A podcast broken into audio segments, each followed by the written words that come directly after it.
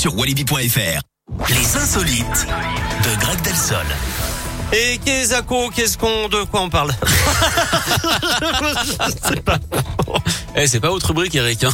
Bon, allez On part à Los Angeles, Enchaîné. en Californie, à Oui. LA, avec la mésaventure de Mauro.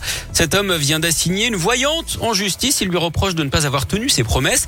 D'après lui, euh, il aurait été victime d'une sorcière engagée par son ex-femme. Évidemment, il voulait s'en débarrasser. Hein. Du Bien balai, la sorcière.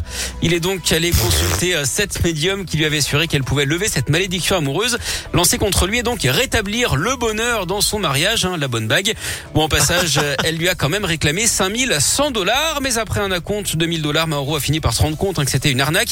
Il réclame 25 000 dollars de dommages et intérêts. Ça met les boules, hein, et pas forcément celle de cristal. À ce propos, vous savez quel est le jeu vidéo préféré des amateurs de voyance, Eric? Je ne sais pas. Mario Kart.